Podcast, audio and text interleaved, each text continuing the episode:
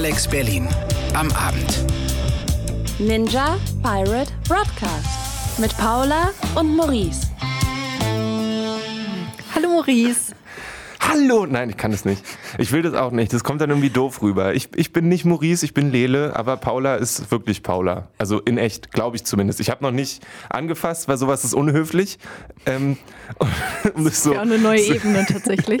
Ja. ähm, genau. Nee, wir sind hier beim Ninja Pirate Broadcast bei Alex Berlin auf 91.0 ähm, und wir reden heute über äh, amerikanische Produktionen und amerikanische bzw. britische Dinge, die sich deutsche Sachen nehmen und ich habe HBO immer auch irgendwie mit Großbritannien in Verbindung gemacht. Ich weiß auch nicht genau, warum. Das ist wahrscheinlich ich meine, bei mir so ein Riesenfragezeichen. wie auch immer. Ähm, und zwar geht es um Captain Marvel, um One Day at a Time und um Quality Land. Und ähm, wie das dann alles zusammenhängt mit Streamingdienst hier und Streamingdienst da, das werden wir in der folgenden Stunde ausklamüsern. Genau, ich habe dazu nämlich Zahlen, Zahlen, Zahlen. Und Oha. hier sind The Coat Hangers mit F, the NRA. Fuck the NRA von The Coat Hangers am 15. März 2019 und ihr hört den Ninja Private Broadcast entweder gerade live im Radio bei Alex Berlin, da sind wir immer alle zwei Wochen freitags zu hören, oder ihr hört uns als Podcast, weil ihr so Menschen seid, die sagen, oh, ich habe Freitagabend einfach keine Zeit, ich höre das lieber Sonntagvormittag, während ich genüsslich mein Pancake-Frühstück verspeise. Ich muss dann an der Stelle, wenn ihr eine Person aus dieser Kategorie seid, dann muss ich euch einen Daumen hoch geben. Seid ihr ziemlich cool. Weil dann habt ihr es zum einen auf unserer Website dragonseateverything.com geschafft, was schon mal nice ist. Wenn ich den Zahlen glaube, dann schaffen das im Monat ungefähr 90 Leute. Dann seid ihr einer von denen oder eine. Das ist schon wirklich ziemlich cool. Ähm, dann könnt ihr euren Freunden auch sagen, dass sie da hingehen sollen. Genau. Und da gibt es coole Inhalte. Zum Beispiel fangen wir mal an. Ich beschließe das jetzt, dass wir anfangen mit einer Schwärmerei, denn Lele möchte schon ganz lange über eine Sitcom sprechen. Ja, ja, ja, ja, ja, ja, ja, ja, ja. Ähm, die heißt One Day at a Time. Ja. Die läuft bei Netflix. Ja. Und ähm, ich finde die ganz doll wundervoll. Und ich habe schon drei oder vier Mal probiert zu sagen, hey, komm, lass uns das tun. Und dann ist immer was anderes passiert. Letztes Mal hast du ähm, berechtigterweise gesagt, dass die äh, Dame, die die Großmutter spielt, Rita eine der, Moreno. Rita Moreno, ja. eine der wenigen, wenn nicht sogar die einzige Schauspielerin ist, die so sämtliche Preise, die es gibt, auf einmal auch hat. Die ist bekannt geworden durch West Side Story, wenn ich mich richtig erinnere. Genau, das und war ihre erste große Rolle. Alles abgeräumt, was es abzuräumen gibt. Willst du uns noch mal kurz ich habe den Zettel nicht mehr hier, aber sie, sie gehört sozusagen zu diesen einzigen, äh, zu den wenigen äh, Schauspielern und Schauspielerinnen, die einen Grammy hat, einen Tony hat. Also der Grammy ist der Musikpreis, der Tony der amerikanische Theaterpreis. Dann hat sie einen Oscar, einen Golden Globe ähm, und dann hat sie jetzt ein Emmy, also ist ja dann der Fernsehpreis tatsächlich. Und dazu hat sie natürlich noch ganz, ganz viele andere Preise bekommen, weil sie eine sehr gute Schauspielerin und Sängerin ja. ist. Ähm, aber das ist tatsächlich eine relativ kurze Liste, das alles abzuräumen. Das, das ist schon nicht ja. schlecht. Und also in One Day at a Time spielt sie die ähm, Großmutter einer ähm, exil-kubanischen Familie quasi. Also die Kinder, mhm. äh, Tochter und Sohn sind beide in den USA geboren. Ähm, die Mutter, glaube ich, auch. Und sie ist diejenige, die ein einst aus Kuba geflohen ist. Ähm, ich habe hier ganz und leise versucht. Die, die Serie ist eine, eine, Neuauflage von der alten Serie, die schon irgendwie, ähm, ich glaube, in den, in den neun, äh, 1975 bis 1984 ausgestrahlt wurde und ist jetzt nochmal neu aufgelegt ähm, mit heutigen Themen, mit aktuellen Themen. In der ersten Folge zum Beispiel geht es darum, dass die Tochter ähm, keine Quinceañera haben will, weil sie findet, dass es eine sexistische, patriarchische Veranstaltung ist, zu der sie nicht gehen will. Und ähm, für den Rest der Familie, mal den ihren Bruder ausgenommen, der so ein bisschen ist, ja, so Leute, ich sehe gut aus, ich mache mir eigentlich keine Sorgen über mein Leben, ähm, ist es natürlich ein bisschen Weltuntergang, weil das für die familiär und so weiter total wichtig ist. Und ähm, ein kleiner Spoiler, weil ich finde, dass es dann auch das sehr gut beschreibt. Am Ende entscheidet sie sich dazu, doch eine Quinceañera zu haben, um zu beweisen, dass ihre Mutter, die sie alleine großzieht, das auch schafft. Also mhm. sie drehen das um und haben dann immer noch so einen feministischen Twist da drin, den ich total cool finde und thematisieren gleichzeitig, was diese Sache ist, also diese Quinceanera. Und so geht es eigentlich ähm, die ganze Serie über, dass sie diese Themen aufgreifen und sich dann damit befassen. Genau, es ist ja eine Sitcom, aber wie du eben schon sagst, eine, die sich mit durchaus gesellschaftsrelevanten Themen beschäftigt. Ähm, wie ist das? Ist das jetzt so eine Sitcom, wo man am laufenden Band lacht, wo ein Gag den nächsten jagt? Ist es, ähm, Sitcoms stehen ja auch dafür, dass sie meistens immer so einen typischen Aufbau haben, dass sich sozusagen so ein Problem entwickelt, wie du es eben, eben beschrieben hast, und innerhalb von 20 Minuten wird es gelöst. Und es gibt nicht immer unbedingt so viel äh, Zusammenhang zwischen den einzelnen Folgen. Das hat sich natürlich ein bisschen aufgelöst, auch schon bei Friends beispielsweise, wo es ja schon eine Grundhandlung ja, gab. Ja. Ähm, aber wie, wie wird da so die Sitcom ein bisschen neu auch interpretiert oder ein bisschen Na, lockerer? Zur Hälfte ja, zur Hälfte nein. Also es ist eine Sache, die vor einem Publikum stattfindet. So ist dieses, dieses typische mehrere Kameras und immer steht jemand in der Tür und kommt dann rein und so weiter und so mhm. fort. Ähm, aber es gibt, nicht, also es gibt immer Sachen, die in einer Folge gelöst werden, genauso wie Sachen, die sich über die ganze Staffel ziehen. Mhm. Also in der ersten Staffel ist es eben diese Quinceanera und dann diese Frage, nimmt sie ein Date mit zur Quinceanera? Ja. Wer bringt sie, wer führt sie da eigentlich hin? Und ähm, es wird relativ schnell klar, dass es vielleicht nicht unbedingt ein junger Mann sein wird, der sie dahin führt, weil sie das vielleicht nicht möchte. Und ähm, dann geht es darum, was trägt sie denn eigentlich zur Kindsgeniere und so weiter und so fort. Nebenbei geht es dann noch darum, dass die, ihre Mutter ähm, ist Veteranin, es geht um, es gibt eine Folge, wo sie die ganze Zeit auf der Couch verbringt, in dem Versuch, an, äh, bei dem, beim VA, also bei dem, bei dem, äh, wie soll ich das sagen, bei der Veteranenagentur, wie auch immer, zur richtigen Person zu kommen, die ihr einen Termin geben kann bei einem Psych Physiotherapeuten.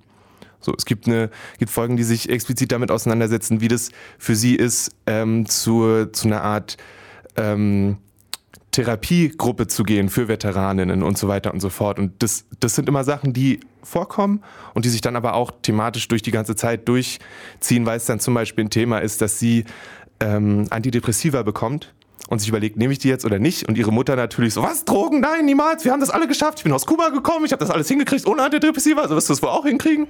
Und so weiter und so fort. Und das ist, finde ich, total angenehm, dass das immer wieder aufgegriffen wird. Ähm, es gibt quasi auch den Menschen, der so ein bisschen für, für meinerseits einspringt, das ist Schneider. Mhm. Oder wie Sie so schön sagen, Snyder, weil Sie SCH nicht aussprechen können. Dem gehört das Haus und der kommt immer einfach rein und isst mit oder benutzt deren Dusche oder wie auch immer.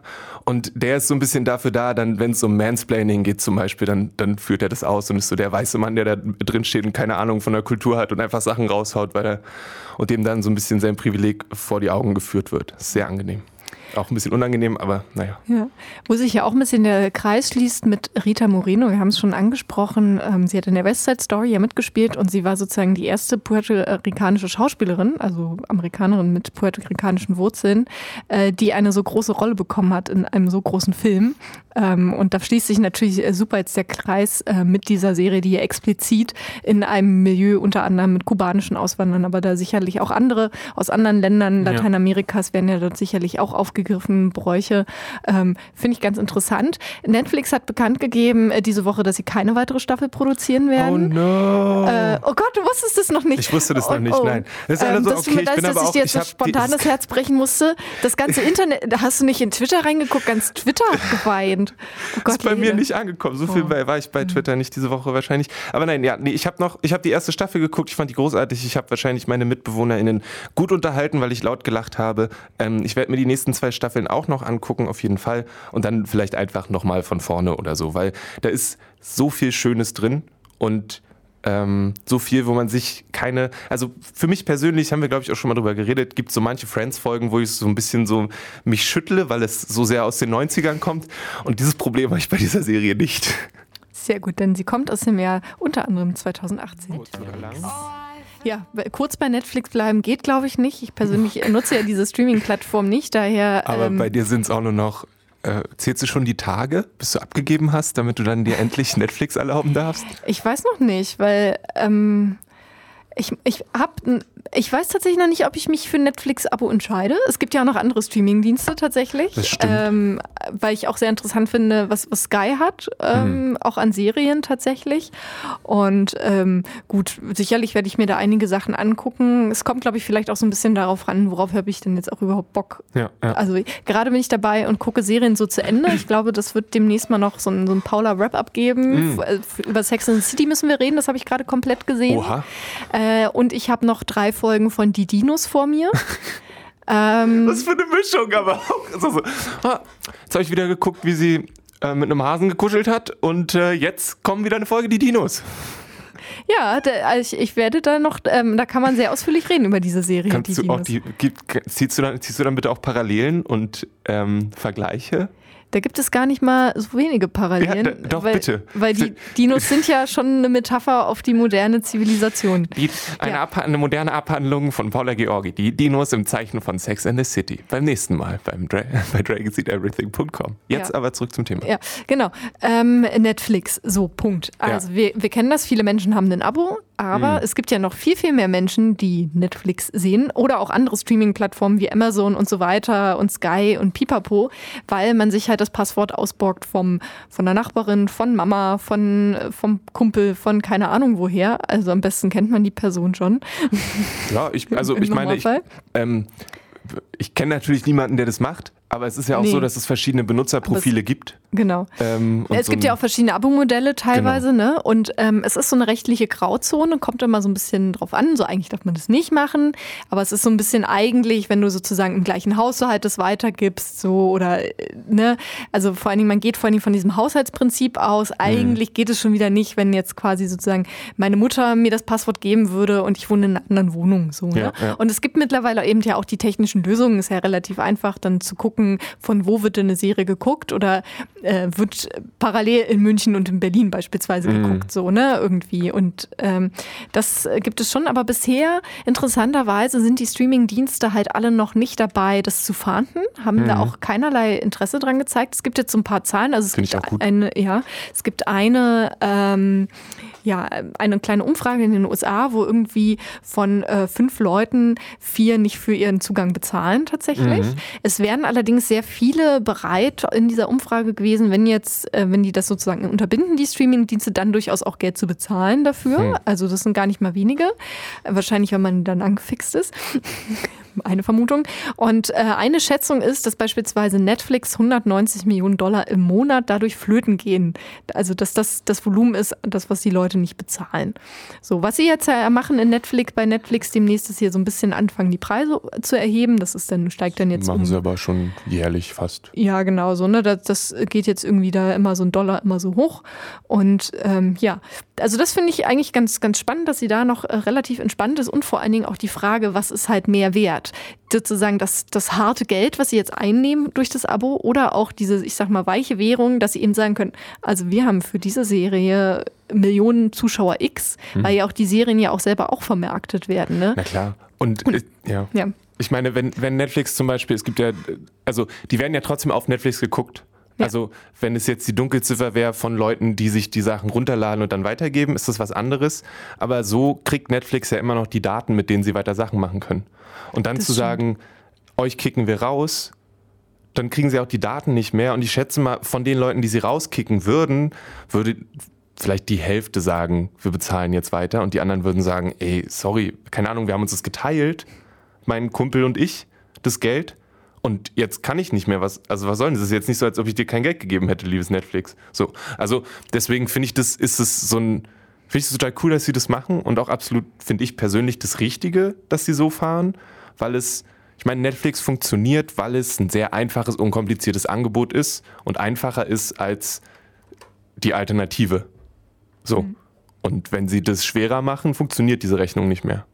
Ja, ich meine, wir kommen natürlich auch sehr, wir kommen ja, das muss man bedenken, wir kommen aus Deutschland. Wir haben, äh, wurden sozialisiert äh, mit Medieninhalten, die kostenlos sind. Ne? Wir haben ein großes, äh, ausgeprägtes öffentlich-rechtliches System, ne? dass, dass, dass selbst wenn man es clever hinstellt, äh, irgendwie den, den Rundfunkbeitrag oder früher die GZ nicht gezahlt hat, man kann ja trotzdem äh, überall Radio hören und auch Fernsehen gucken. Da braucht man ja. erstmal nicht großartig Gebühren zahlen. Das ist immer eine, schon eine breite Programmfülle tatsächlich, auch an Unterhaltung, Nachrichten sowieso so. Und natürlich dadurch, dass die ganzen Privatsender, es hat sich ja nie so richtig interessanterweise äh, Bezahlfernsehen in Deutschland durchges mhm. durchgesetzt. Ne? Premiere hat es versucht, dann wurde dann später von Sky aufgekauft. Eigentlich ist es ein riesen Verlustgeschäft immer wieder gewesen. So der deutsche Markt, die Leute waren halt einfach zu verwöhnt mit kostenlosen Inhalten, haben sich halt die Werbung angeguckt. Ne? Das ist jetzt, hat sich mit Netflix halt interessanterweise geändert, dass die mhm. Leute bereit sind, dafür Inhalt, also dafür zu bezahlen weil ja natürlich auch sich generell das Medienverhalten geändert hat, wie es auf anderen Geräten konsumieren.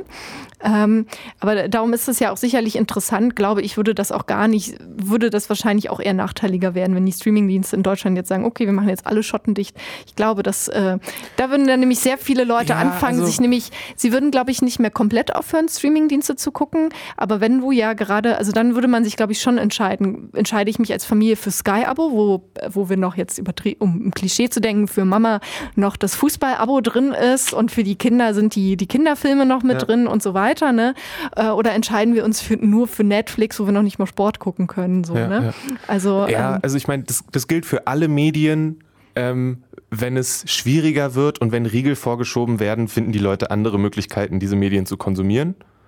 Und das kann keiner Medienfirma, also auch wenn die es immer wieder probieren und immer wieder denken, das ist jetzt bestimmt das Richtige, wenn wir das so machen, es funktioniert nicht, es hat noch nie funktioniert. So. Eben. Und deswegen finde ich das, würde ich das mir wünschen, dass Netflix damit jetzt nicht anfängt. Genau. Außerdem wird, nur persönlich als Netflix-Nutzer. Ja. Außerdem wird Netflix eh in drei Jahren von Disney gekauft und dann Stimmt. ist das eh nochmal eine völlig andere Geschichte.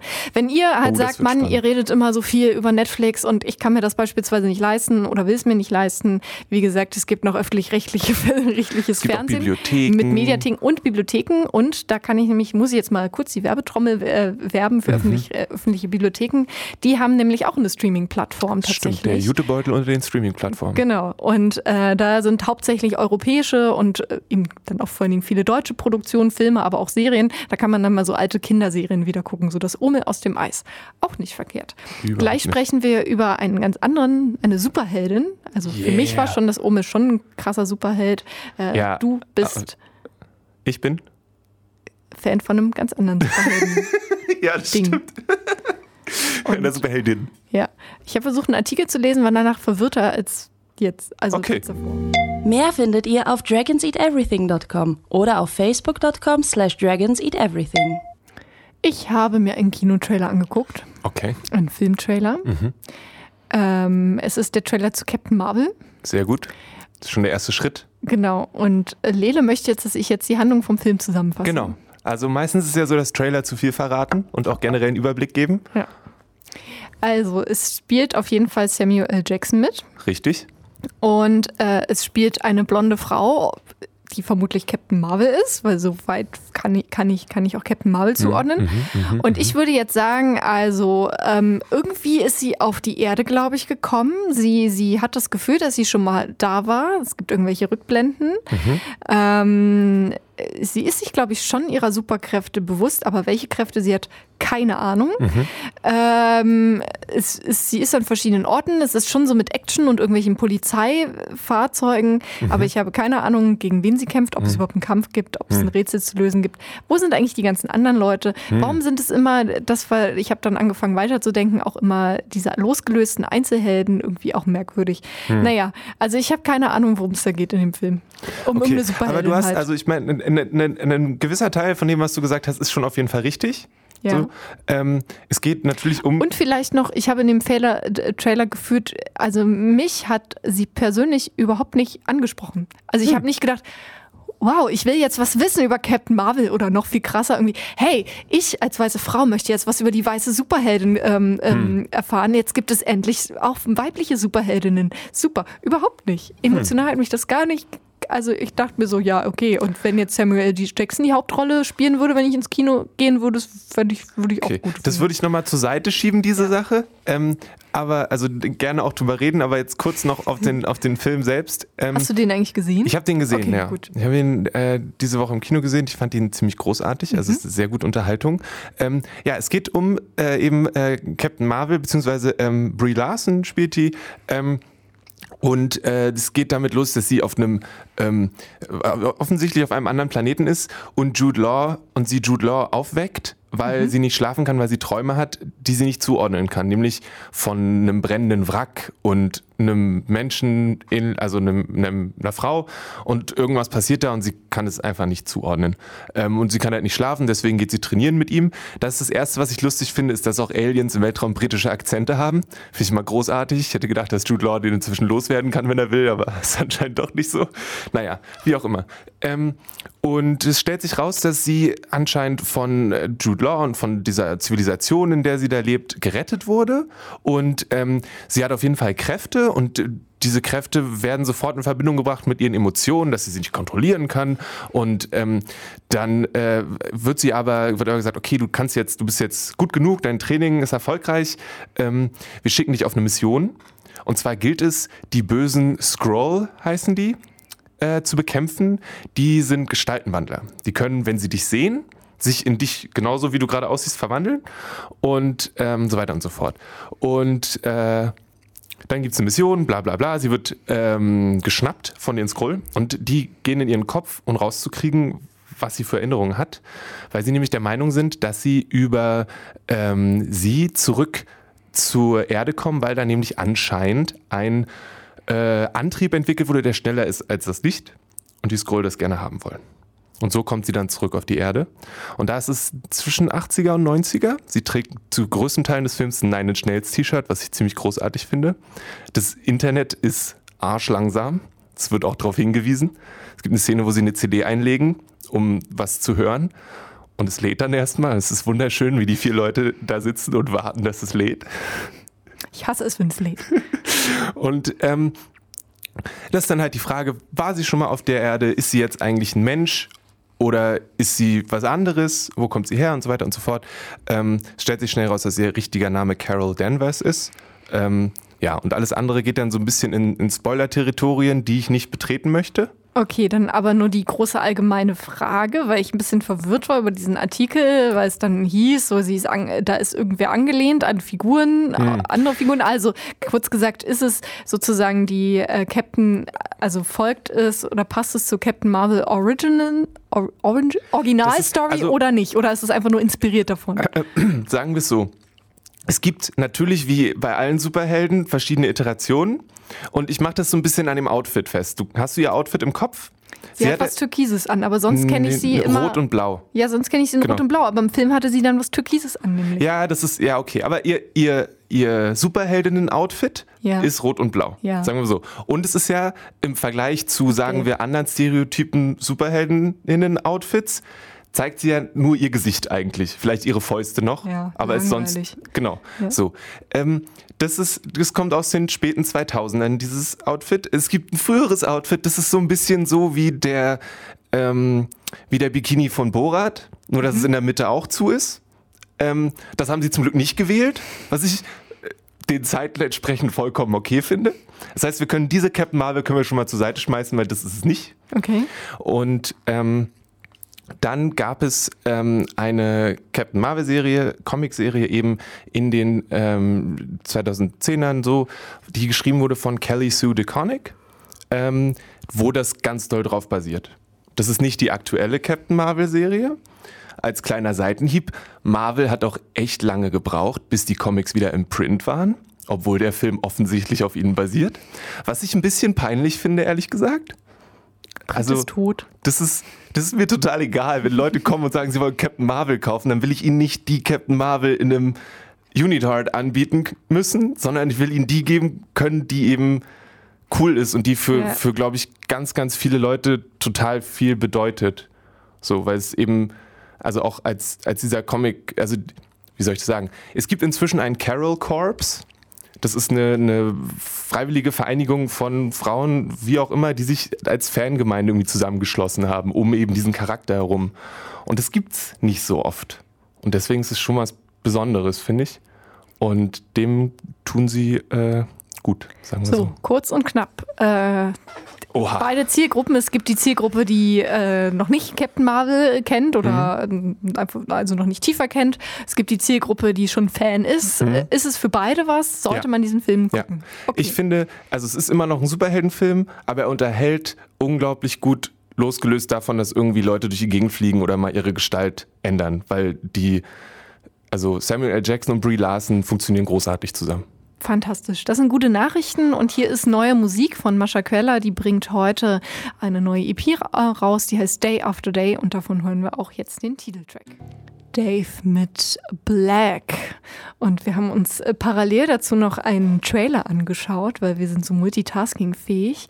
Ähm, beziehungsweise es ist eigentlich, eigentlich ein kleiner Kurzfilm. Zu sagen, es ist ein Trailer, ist ein bisschen gemein, finde ich. Genau, es ist, ähm, er heißt Bel Air und es ist der Versuch oder es ist, sie haben sich überlegt, wie würde der The Fresh Prince of Bel Air äh, heutzutage aussehen, wenn man das mhm. heute drehen würde, als, als Film, als Netflix-Serie ähm, und so weiter. Und äh, haben das natürlich äh, diese ernsten Töne, die ja auch da sind in dieser lustigen mhm. Sitcom gemacht und dann auch so ein Hochglanz in dieser Ästhetik produziert. Und ähm, ich kann es sehr empfehlen, euch das anzugucken, weil man dann äh, nochmal so, ah ja, viele äh, Klicks im Kopf macht sich das ja. so. Und äh, man, also ich persönlich würde mir jetzt tatsächlich den Film dazu wünschen. Lede sagt jetzt, jetzt kenne ich ja die Handlung. Ja, also.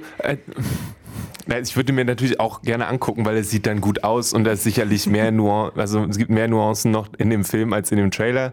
Ähm, aber ich ja, ich meine, wenn es ein Trailer für den Film wäre, wäre hoffentlich deutlich weniger Story in dem Trailer ja, drin gewesen. Das ich auch, ähm, genau. Ähm, aber so als Kurzfilm, ähm, als Experiment oder als ähm, Beweis von einer Sache, die möglich ist, ähm, finde ich, sieht es ziemlich, ziemlich cool aus. Also wir haben jetzt einfach beim äh, bei YouTube Bell Air eingegeben und das dann ziemlich schnell gefunden. Genau, das, das hat auch äh, schon wahnsinnig viele Ausrufe. Und ich, ich mag an, der, an dem Projekt auch total, dass es eben nicht mit der Moralkeule gemacht ist und dass, dass dann nicht äh, Leute sagen so, oh, das ist super unrealistisch, die Serie und sich, sich nur darüber aufregen, sondern sagen, okay, äh, die Grundstory ist ja geil und so und in seiner Zeit war es ja vielleicht auch richtig, das so peppig und poppig zu machen, mhm. sozusagen. Wie würde man das denn heute machen so? Und ja. äh, greifen natürlich so viele Insider-Jokes drauf aus. Es ist Onkel Phil, der Schauspieler, der den Onkel Phil ausspielt, der kommt auch wieder drin vor als mhm. Onkel Phil, wo man sich auch denkt, der Junge hat sich gut gehalten. ja, aber allerdings, oder das Licht ist nur wirklich gut in diesem. ja, genau. Ähm, und das mag ich tatsächlich sehr daran, äh, dass es ein, irgendwie ein, ein Beitrag ist zum ganzen Diskurs, aber nicht so mit der Moralkeule sozusagen. Ja. Und ähm, das finde ich ziemlich cool. Ja, also ähm, das können wir euch empfehlen. Und wenn ihr auch sowieso noch mehr Bock habt auf The Fresh Prince of Bel Air, gerade läuft in den deutschen Kinos auch The Hate You Give. Das ist die Verfilmung des Romans The Hate You Give. Und da ist tatsächlich auch The Fresh Prince of Bel Air auch eine sehr wichtige Story-Element. Ja. Wobei ich kurz warnen würde, wenn ihr jetzt die den glücklichen Will Smith erwartet, den Anführungszeichen nee, nee, glücklichen, nee, The Hate You Give wird nicht das sein. Also Absolut der, der kulturelle Bezug ist da, aber nicht der, der emotional, also in Anführungszeichen positive Bezug, den der Fresh Prince vielleicht so ein bisschen mitbringt in Nein. euren Erinnerungen. Also es geht ganz klar um Rassismus, äh, um Rassismus, Rassismus gegen Afroamerikaner, gegen ähm, ja, People of Color in Amerika und eben um das Thema, dass sie ja von äh, Gangrivalitäten, es geht um Arm und Reich und vor allen Dingen um ja der Voreingenommenheit Mehrheit der weißen Mehrheitsgesellschaft gegenüber schwarzen Menschen. Und Polizeigewalt? Und Polizeigewalt, genau. Das Und war das Wort, was ich mir gerade leider entfallen war. Ähm, was eben zum Beispiel auch in diesem Bel Air Trailer nämlich auch auftaucht, äh, jetzt in dieser aktualisierten Version. Ähm, er hat, fängt wieder Stress an mit äh, aus Versehen gerät in äh, Stress dort mit den, mit den, mit einer Gang äh, in seinem Ort und dann kommt die Polizei dazwischen mhm. und äh, er rennt weg und will noch seinen Ruck, greift noch seinen Rucksack und er hat aber eine Waffe dabei, um sich sich eben zu schützen. Mhm. Und da ist er natürlich dann leider sofort dran. Die Angie Thomas, die auch ähm, The Hate You Give geschrieben hat, hat auch gerade ein neues Buch, das heißt On the Come Up. Da geht es um eine junge äh, Rapperin. Ähm, es wird bestimmt auch verfilmt, aber ihr könnt es auch jetzt schon lesen, bevor es dann irgendwann verfilmt wird. Genau, denn sie ist eine sehr gute Autorin. Gleich sprechen wir noch über Quality Land. Uha. Und, Und vorher hören wir Addictions, passt wahrscheinlich auch ganz gut zu Quality Land. Alle sind ganz aufgeregt, denn HBO hat verkündet, dass sie aus dem Roman von Marc-Uwe Kling äh, Quality Land eine Serie machen wollen. Wow. wow. Wow. Was war dein erster Gedanke dazu, Nela, als du das ich mich, hast? Ich habe mich gewundert, weil ich, also sagen wir so, ich arbeite in einem Buchladen und da waren schon öfter Leute, die gesagt haben, äh, von dem Marco Kling äh, hätte ich gern was auf Englisch. Hm. Und dann musste ich sagen, ja, ähm, gibt's nicht. Also sie können, es gibt ein E-Book, aber keine Buchbücher. Aber es gibt es schon übersetzt auf Englisch. Ja, aber okay, ich, gut, also nicht, nicht im ja. Buchladen. So. Ähm, Und das zeugt für mich davon, dass mal von Berlinern, die größtenteils Englisch sprechen, abgesehen, ich irgendwie nicht so ein großes Interesse an der Sache sehe. Mhm. Und deswegen finde ich das so spannend, dass eine, eine Firma wie HBO, die in Deutschland nicht als HBO auftritt, sondern ihre Serien über Sky vertreibt zum Beispiel, ähm, sich das sichert, weil ich, das passt für mich in meinem Kopf irgendwie nicht zusammen. Das ist irgendwie ein, ein super riskanter Move in meinen Augen. Genau, ich, ich sehe das ein bisschen anders. Ähm, ich finde das sehr positiv, dass sie eben, äh, natürlich, sie haben jetzt hier nach keinem Namen gesucht, ne, nach ähm, der in Amerika schon bekannt ist, ne, ja. schon einen riesen Erfolg hat. Sie haben offenbar nach einem guten Stoff gesucht. Und sie sagen ja auch, äh, sie wollen es eben für den amerikanischen Markt in allererster mhm. Linie produzieren. Sicherlich wird da von Anfang an äh, für eine deutsche Übersetzung und so, das wird sicherlich auch sehr schnell auf den deutschen... Das wäre tragisch, wenn es nicht passiert. Genau, das, das werden die sicherlich schon mitnehmen und da wird sich äh, sicherlich ein Streamingdienst oder vielleicht auch ein Fernsehsender, das könnte ich mir auch durchaus vorstellen, vorstellen, dass das äh, vielleicht auch, ähm, auch sogar das ZDF oder so vielleicht auch, auch sogar mitproduziert. Das gibt es ja auch durchaus mhm. mittlerweile solche Partnerschaften. Mal sehen, was da noch kommt, ähm, produziert. Und ähm, meine These war ja auch einfach, dass derzeit ist ja auch so ein wahnsinniger Hunger nach Stoffen und so weiter. Natürlich ist es immer noch was Außergewöhnliches, äh, wenn irgendwie der äh, amerikanische Produzenten im deutschen Markt gucken und sich deutsche Stoffe nehmen. Ja. Ne? Auf der anderen Seite ist dieses Buch ja tatsächlich ein internationaler Stoff, so, mhm. der, der durchaus äh, auch verstanden wird in Amerika. Ähm, und dann ist einfach der Hunger danach so groß. Und man darf ja auch nicht vergessen, dass ähm, wenn ein Buch in Deutschland erfolgreich ist, Deutschland ist einfach auch ein wahnsinnig großer Markt tatsächlich. Und äh, da hat man schon so ein paar äh, Proben durchgefahren. Früher hat man das ja immer gemacht in der Musikindustrie in den 90ern mhm. mit den Boybands. Man hat die immer erstmal nach Deutschland geschickt, hat die hier dann aufgebaut und hat sie dann rüber äh, wieder in die Heimat geschifft, so ein bisschen. Ähm, und ich, ich glaube einfach, und man darf immer nicht vergessen, wir denken immer, wenn wir an HBO denken, natürlich auf der einen Seite auf der Qualitätsseite und sicherlich auch auf der Quantitätserfolgsseite im Sinne von ähm, Preisen und dann irgendwann über die Dauer auch an Zuschauern, mhm. dass es so ein Riesending ist. Aber am Ende ist es tatsächlich auch ein kleiner Kabelkanal. ein kleiner Streaming-Sender. Ne, nicht jeder Haushalt in Amerika hat HBO oder nicht jeder Haushalt in Amerika guckt HBO. Also da denkt man, denken wir uns, glaube ich, immer was viel, viel Größeres, als es das am Ende tatsächlich ist, glaube ich. Ich find, bin sehr gespannt, wie es umgesetzt wird, ne? Mhm. auch wie es vielleicht dann auch adaptiert wird, natürlich, ja. welchen Schauspielern. Und ich glaube auch daran, auch wenn ich jetzt den, ähm, das Buch noch nicht selber gelesen habe, sondern nur so Auszüge kenne, ähm, glaube ich schon, dass das durchaus ein Erfolg werden kann. Ob das jetzt irgendwie irgendwie die, die beste Serie ever wird, ähm, das ist ja dahingestellt, aber ja. dadurch, dass ja der Stoff halt so aktuell ist und der ja durchaus auch äh, die USA umtreibt und gerade das ist ja spannend, wenn äh, die USA als Land, die ja zum Beispiel mit dem Silicon Valley diese ganzen Techniken ja selber aktiv vorantreiben, ähm, dann ist es natürlich spannend, wenn auch in diesem Land jetzt mal so eine Serie produziert wird, die das eben kritisiert. Ich würde mich trotzdem auch nicht dran stören, wenn Teile der Produktion auch in Deutschland stattfinden. Sonst ist es so ein bisschen wie, wir machen einen, einen wir, wir nehmen, ne, ist anders. Ich würde ich würd mich nicht dran stören, wenn, wenn da auch noch so ein, ein Teil vom Kuchen äh, da bleibt und es vielleicht so ein, zwei deutsche Schauspieler gibt oder so. Es wäre dann so ein, so ein Nicken in die richtige Richtung, würde ich ja. mal sagen. Ähm, aber sonst, ja, mal gucken. Ich bin gespannt, dann auch, keine Ahnung, welcher Verlag sich dann das Buch schnappt. Hm. Ähm, weil, ja, das ist natürlich dann ein riesig großer Boost, aber ich meine, außer Fallada und keine Ahnung, Kutscher ist irgendwie außerhalb von Deutschland mit englischsprachiger Literatur, also mit deutscher Literatur auf Englisch eigentlich nicht so viel los. Ähm, deswegen mal gucken, wie das wird. Ähm, wünschen dem Herrn Kling alles Gute, was das angeht, natürlich. Genau, behalte die Ohren steif in den Verhandlungen mit den Produktionsfirmen und äh, wenn nicht, hol dir auf jeden Fall Rat bei anderen Kollegen, Kolleginnen, die das schon Kannst uns haben. auch gerne um Rat fragen, wir genau, haben überhaupt kein Problem, wahrscheinlich dir Zum Beispiel Cornelia Funke hat ja sehr viel Erfahrung damit, dass ihre Bücher verfilmt werden, ah. von den, vor allen Dingen auch international, ja. von internationalen Firmen und ich glaube, die könnte dich sehr gut in dem Themenbereich beraten. Gut, das ist unser Tipp an dich. Auf jeden Fall. Äh, zum Abschluss gibt es noch eine Musikempfehlung Empfehlung. Du warst letzten Freitag nämlich auf dem Konzert zum Weltfrauentag oder Frauenkampftag, wie ich ihn nenne. Da genau. haben Mama Jefferson aus der Schweiz in Berlin-Kreuzberg gespielt. Ich habe mich gefragt, warst du der einzige große blonde Zismann auf dem Konzert? Nee, nee, das, okay. das war gut durchgemischt. Ähm, ich, was ich nur sagen wollte, wir haben ja in der Sendung ähm, Banana Whitehouse gespielt. Das war auch die Single, mit der sie so ein bisschen rausgekommen sind. Guckt euch noch mehr von denen an, weil der Rest des Albums, was sie rausgebracht haben letzte Woche und auch die, ähm, andere Musik ist komplett anders und knallt richtig doll, macht super. Ich habe so lange keine Band mehr auf einer Bühne gesehen, die so viel Spaß hatte wie diese drei Schweizer. Es war unglaublich cool. Genau, also das war der Ninja Pirate Broadcast für ähm, diesen Freitag mit Maurice und Paula. Hm, es war mir eine Freude, es war mir eine absolute Freude. Und ihr könnt mehr von dieser Sendung hören, indem ihr beispielsweise in die Browserzeile eures Smartphone-Browsers, sagt man das da so? Ja, ja ist kein Problem. Folgendes eingibt. Mehr findet ihr auf dragonseateverything.com oder auf facebook.com slash dragonseateverything. Und ähm, eigentlich ist Maurice verantwortlich für diese Sendung. Ich übernehme die jetzt für diese Sendung. Deswegen haben wir auch nichts Schlimmes gesagt. Eben. Und da du eben auch Maurice heißt. Es stimmt alles, natürlich. Alles gar kein oh Problem. Je, je, jetzt wird es hier schwierig. Ja, ähm, verschiedene Persönlichkeiten. Das war's mit uns. Hier sind Mama Jefferson mit dem Lied Axiom. Habt ein wundervolles Wochenende.